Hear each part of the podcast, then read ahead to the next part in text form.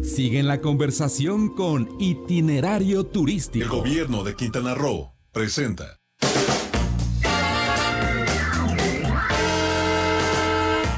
Las noticias de la semana en el mundo turístico.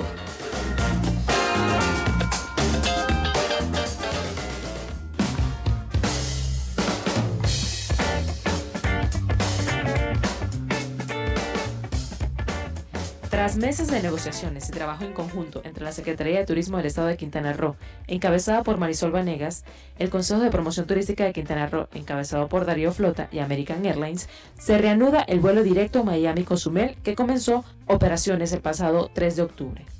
Esta conexión operará cinco días a la semana, con lo que se espera el arribo de cerca de 380 personas vía aérea, y a partir de la última semana de noviembre hasta marzo del 2020 será un vuelo diario con lo que se espera que aumente a 530 el número de visitantes que arriben al destino.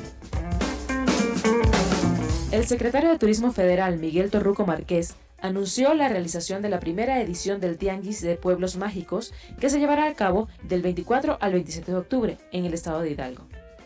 El titular de Turismo Federal explicó que este evento será la evolución de la antigua Feria Nacional de Pueblos Mágicos, de la cual se realizaron cinco ediciones, y que la principal diferencia es que por primera vez se dispondrá de un espacio para realizar citas de negocios y ventas de paquetes turísticos, para lo cual se han registrado hasta ahora 70 compradores y se espera que se llegue a un total de 100 compradores al momento de iniciar el evento. Se dio inicio a la construcción de la ampliación del dedo L en la Terminal 2 del Aeropuerto Internacional Benito Juárez. Así lo informó la Secretaría de Comunicaciones y Transporte a través de un comunicado. La ampliación tendrá una inversión de 371.5 millones de pesos, con los cuales se construirán nuevas salas de abordaje, siete posiciones de contacto y un pasillo que conectará directo a la sala 75 de la terminal. Japón tiene nueva representación en México. Tras una minuciosa licitación, Japan National Tourist Organization ha designado a Arnova Comunicación Estratégica como su nueva agencia de relaciones públicas para la promoción turística del país nipón en el mercado mexicano. Esta agencia, a cargo de Adriana de la Torre y Benjamín Díaz, será una extensión de la oficina japonesa ubicada en Los Ángeles y se encargará de trabajar en las áreas de mercadotecnia dirigidas al consumidor, desarrollo de negocios con la industria, social media y relaciones públicas con los medios de comunicación. Durante todo el mes de octubre en la ciudad de San Diego, más de 100 atracciones, restaurantes y hoteles ofrecen entradas gratuitas o promociones para los niños, como parte de Kids Free San Diego. Importantes atracciones tales como SeaWorld San Diego, Legoland California, San Diego Zoo, Beach Aquarium y el Midway se suman a esta iniciativa.